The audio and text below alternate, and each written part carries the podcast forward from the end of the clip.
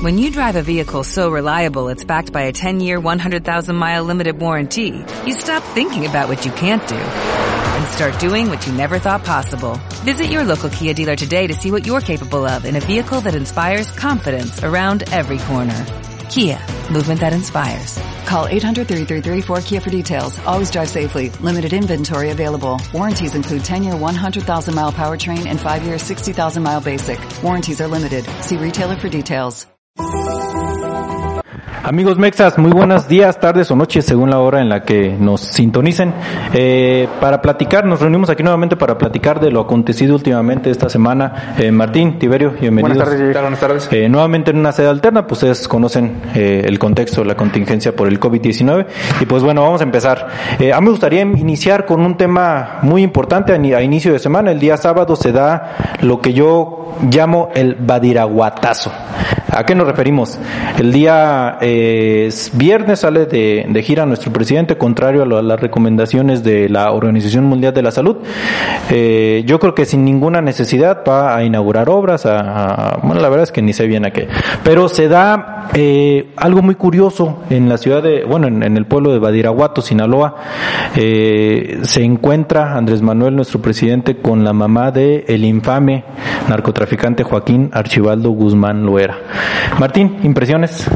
Me parece que es un evento eh, muy significativo para la opinión internacional, para la opinión mexicana también, que el presidente no siga las indicaciones de salud, salude de mano a una persona adulta mayor, pero fuera de eso, eh, pareciera que era un evento que estaba aislado de su agenda y que bueno se filtra y al filtrarse pues revela diferentes cosas que ponen en polémica nuevamente a nuestro presidente. Irresponsable totalmente, ¿no, Tiberio? Me parece irresponsable y, e indimensionable lo que acaba de suceder. Hemos perdido cualquier capacidad de asombro con respecto a la toma de decisiones de nuestro presidente, algo inédito. Esto en manos de otro presidente, otro mandatario, esto sería un antes y después, que creo que puede ser el caso. Porque justamente el día sábado cumple años Ovidio Guzmán, justamente el sábado estaba Andrés Manuel en la ciudad en donde cumple años, o más bien en donde vive quien cumpliera años, el infame eh, también Ovidio Guzmán, y pues yo creo que es no sé, entre, entre líneas un mensaje, o no sé, este, esto desconcierta completamente eh, al círculo eh, comentócratas. Dice Andrés Manuel que fue un tema de um, humanidad, que era una anciana a la que le estaba pidiendo, eh, yo creo que lo más humano hubiera sido no acercársele porque es una adulta mayor. Dos adultos mayores. Y porque son dos adultos mayores, efectivamente, y porque justamente es lo que recomienda la Organización Mundial de la Salud. Y el mismo López Gatel, que no, que no nos acerquemos demasiado a, a nuestros adultos mayores. ¿no? La Opinagracia dice que la cartita que recibe de la señora, pues era para pedirle que le ayudara con su hijo. Queda ahí en el tintero saber qué es lo que le solicitan en esa carta, porque el presidente le dice, recibí tu carta. Eh, Tiberio, ¿alguna anotación de este, de este? Pues nada, me parece que es viene a darle todavía un poco más de sabor o dessabor a la situación que generalmente envuelve a nuestro presidente en estos días, contra todas las indicaciones, contra todos los pronósticos, contra todo orden y forma, protocolo de seguridad, y no solamente seguridad en el tema de, del COVID o de la contingencia, sino de seguridad nacional, porque es un tema ya de, de persecución de delincuentes que se encuentran dentro de los más buscados o solicitados por distintos departamentos de justicia alrededor del mundo, y que bueno, viene a desconcertarnos completamente, como te comento ayer, ya, ya uno nunca sabe, ¿no?, que cómo sorprenderá este nuevo gobierno. Ya sé. Bueno, y días después, el día martes me parece, el día, no, el día, el día lunes, perdón. Bueno, se da en esta semana también eh, un pronunciamiento de nuestro vicepresidente, yo le llamaría a Marcelo Ebrard. Este, Martín, coméntanos. No, bueno, pues me parece que eh, de entrada este comunicado, esta llamado a la ciudadanía debió de haber sido por el jefe de Estado, que es el presidente de la República.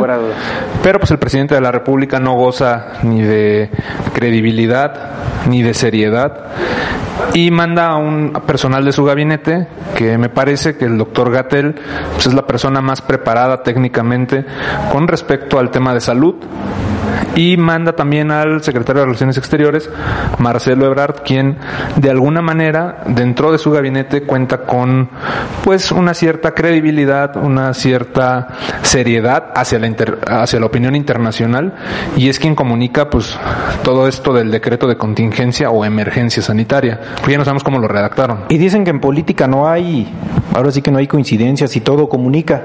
Yo cuando vi, eh, cuando empecé a ver esta conferencia de prensa y vi a Olga Sánchez Cordero, dije, ay, esto se va a poner bueno, ¿no? Porque, pues, ¿qué hace la, secretaria de Gobernación eh, ahí? Y pues fue prácticamente de adorno nuestra secretaria. Tiberio, yo no, no a, mi, a mi punto de vista, creo que esa debió haber sido un mensaje a la nación por parte del presidente y que la cuestión técnica la tuvo que haber eh, acompañado en una rueda de prensa consecutiva, eh, a mi punto de vista, encabezada por Secretaría de Gobernación, ya que es un tema interno, un tema de gobernación, el sector salud, quien encabeza el doctor Alcocer, pero pues por estas razones el experto epidemiólogo en este momento es el doctor Bogatel, y que y también acompañado de la oficina de la presidencia. Creo que es como se hubiera configurado el tema de Secretaría de Gobernación, Salud y la presidencia. Eh, no fue así. También coincido en el que creo que le están dando aquí juego, responsabilidad a, Marcelo Ebrard. Por ahí he escuchado que López Obrador no es un presidente de forma, sino de encargos, independientemente de la función que, que, manejen algunos los miembros de su gabinete, él dice, hoy te encargo a ti esto y tú lo sacas, ¿no? Sea, tu, sea tu tema, no sea tu tema, conozcas o no conozcas, él los hace responsable y, posiblemente eh, el que esté al frente de esta situación ahorita va a ser Marcelo Ebrard en conjunto con el doctor Jatel. Pero bueno, eh, ¿qué se comunica en esta eh, conferencia de prensa? Pues básicamente que entramos en una fase de emergencia por causa de fuerza mayor, un término que a lo mejor no podría decir mucho, pero pues básicamente es dar el anuncio de que va a ser necesario a partir del día martes que se da esta eh, rueda de prensa, eh, que pues empecemos a hacer lo que la sociedad ya había empezado a hacer, sinceramente. Eh, una buena parte. Desafortunadamente hay una parte que todavía no. Que, es escéptica. Y que es la que acompaña generalmente el ejemplo del presidente, ¿no? Si el ejemplo del presidente ese es el punto. tomando esas actitudes, muchos de ellos van a seguir el ejemplo del presidente y hasta que el presidente no se ajuste y no se adapte y acate las indicaciones del sector salud, una buena parte de la sociedad no lo va a hacer. Ayer escuchaba un análisis de algún de algún comentarista en ese sentido. Él, él comentaba que Claudia Sheinbaum da los números de que a partir de que el presidente de la República cambia su discurso, del síganse abrazando, sigan, lo que platicábamos la semana pasada, sigan saliendo. Este, a partir de que el presidente cambia su discurso y empieza a decir, eh, pues sí va a haber necesidad de que se queden en su casa. Bueno, cuando cambia su discurso, baja un 30% eh, la gente, eh, el flujo de gente en las calles según los reportes de movilidad de la Ciudad de México. Imagínense, si hubiera sido más contundente el presidente de la República, y es a lo que tú vas. Exacto. Aunque ha caído la popularidad, que es un tema que ahorita vamos a tocar de nuestro presidente, eh, la gente sigue escuchando mucho eh, a, nuestro presidente de la República y si desde mi perspectiva hubiera sido más responsable desde el principio, hoy en día, hoy en día eh, habríamos mitigado más lo que apenas estamos por ver. El día de ayer pasamos al tercer tema que es el apoyo empresarial por parte del gobierno de la, de la República. El día de ayer vence el plazo para que las empresas, las personas morales presenten su declaración y efectivamente no hubo prórroga. Efectivamente este gobierno se ha negado a, dar algún tipo de estímulo a, los grandes empleadores de nuestro país. Eh, ¿Qué es lo que se viene, Tiberio? Pues mira, es algo que creo que va a sentar de hecho, si ya venían sucediendo varias cuestiones así, el tema de el apoyo o el estímulo fiscal o por parte del gobierno va a existir, o más bien ya no va a existir, pero que, que debería de haber existido para con el empresariado, no solamente con el empresariado, sino la iniciativa privada, no existe y creo que eso le va a venir a pegar no solamente a la popularidad de nuestro presidente, sino a nuestro país en todos sus ámbitos y en todos sus sectores, dado que, como lo comentas, Jair, eh, ahí, se compone de diferentes maneras. Aproximadamente el 22% de las empresas en nuestro país son consideradas grandes empresas. Estas generan o acaparan más o menos o generan el 57% aproximadamente del Producto Interno Bruto de nuestro país y no a el choncho como se imaginarían de empleadores. Más bien, estas grandes empresas eh, emplean o consideran dentro de su cadena productiva a otro gran porcentaje que es como el setenta y tantos por ciento de las pequeñas y medianas empresas, que a su vez estas generan cerca del 80 por ciento del empleo en México. Es una cadena de valor que se va eh, instrumentando de diferente forma Y, y en el momento en el que no ven o no existe un apoyo fiscal de parte del gobierno para con estos empleadores, pues van a tener que hacerle frente a sus obligaciones de otra manera. Van a tener que Informalidad, ¿no? eh, Informalidad, su, gasto, eh, van a tener que diseñar eh, el- su gasto de alguna otra manera y van a dejar obviamente de lado algunas cuestiones que son de mayor importancia en este momento, que es darle eh, su pago al- a, su personal y podrían, o lo que debería de hacer es dejar de lado, posponer un poco el tema de fiscal, dadas las situaciones. En este momento López Obrador dice que no, que no va a haber prórroga, no va a haber un descuento en este sentido, se va a tener que grabar como se venía grabando y esto va a venir a darle el traste a la economía formal de una manera muy significativa. Para el pequeño empresario, el microempresario o el emprendedor, pues se presenta una dicotomía, ¿no? O pago nóminas o pago impuestos. Y es ahí en donde surge la confusión, porque pues el gobierno de México no prevé estímulos fiscales y por otro lado, pues tienen trabajadores que ya no pueden asistir a sus labores y tienen el compromiso de pagarles. Y, aparte de eso, pues tenemos el tema del petróleo, el- la, de- la, la baja, la baja en el costo del barril del petróleo. Por ahí teníamos unos fondos de estabilización en caso de una contingencia petrolera que pues también ya, Ya se gastaron. ya se gastaron. Entonces eh, no tenemos reservas. El dinero que AMLO nos prometió que iba a salir de la corrupción, pues ya dijo el que fuera su primer secretario de, de Hacienda que pues realmente ese dinero no existe, que no contamos con él. Entonces eh, vaya vaya problema que se No, viene. es, es la tormenta perfecta. El día de hoy, Pemex pierde 4 pesos por cada litro de gasolina que produce. Dime si en algún lugar del mundo o en, bajo alguna concepción lógica esto es un negocio o es rentable. En absoluto. A los mexicanos nos está costando cada que se produce un litro de gasolina Pemex.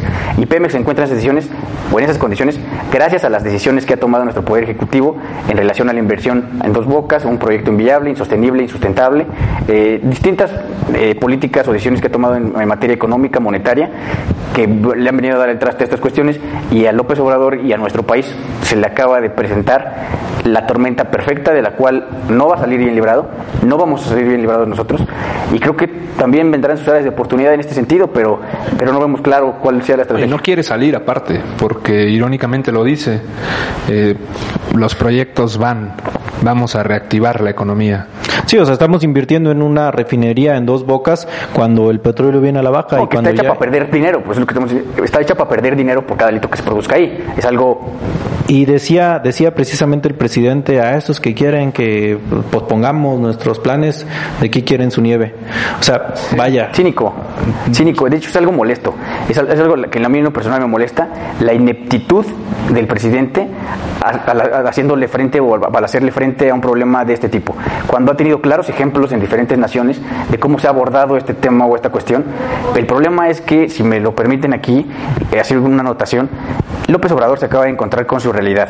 Y su realidad es que va a pasar a la historia como el peor presidente de México y no va a poder consolidar ninguno de sus proyectos en o durante su administración, dadas estas consideraciones. No va a ser posible terminar ni Santa Lucía, ni Dos Bocas, ni el Tren Maya, dado la grave crisis económica que vamos a tener. Es por esto que me imagino él dice, no, pues cómo voy a dejar que no me estén grabando, que no me paguen impuestos y con qué dinero voy a sacar adelante mis proyectos, ¿no?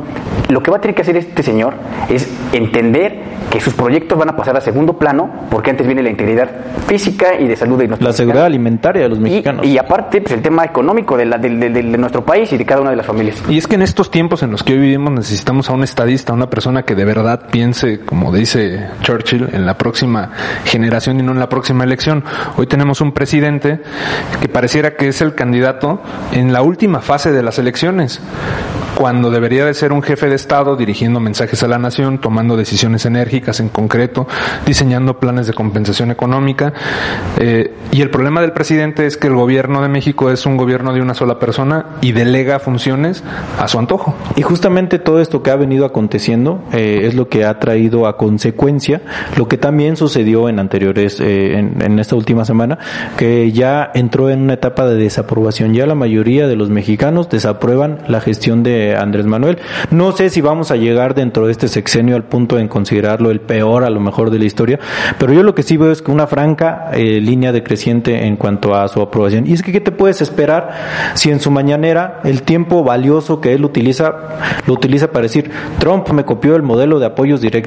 Mientras Trump lo que hizo fue inyectar dinero abajo en las bases, directamente pagarle a la gente que se va a quedar sin empleos y eh, también hacer un plan de rescate para las para las empresas. ¿Qué es con lo que está peleado López Obrador? O sea, está peleado y el discurso que ha manejado es no le vamos a dar las empresas porque ellos ya son ricos, ellos son fifís, ellos ya tienen y ahora vamos a dar a los que no tienen. El problema es que no ve o no entiende que los que le dan trabajo, a los que no son pobres, sino que tienen trabajo y están en la economía formal, es a través del lector empresarial, de lo, lo que genera los productos que los que comemos, la movilidad que tenemos, la energía que con- consumimos. Esto, todo esto lo provee o lo genera la iniciativa privada. Pues ahora en tiempos de detentes y de estampitas, pues que Dios nos agarre confesados. Que así sea. Que así sea. Amigos, muy buenas, Muy buenas tardes. y aquí estamos. Hasta la próxima, Max. Hasta la próxima. Como nuevo cliente de Western Union, puedes disfrutar de una tarifa de envío de 0 dólares en tu primera transferencia internacional de dinero en línea. Envía dinero a los tuyos en casa de manera rápida, fácil y conveniente. Visita westernunion.com o descarga nuestra app hoy mismo y tu primera tarifa de envío corre por nuestra cuenta. Aplican ganancias por cambio de moneda. No disponible para tarjetas de crédito y envíos a Cuba. Servicios proporcionados por Western Union Financial Services Inc. NMLS 906983 o Western Union International Services LLS NMLS 906985.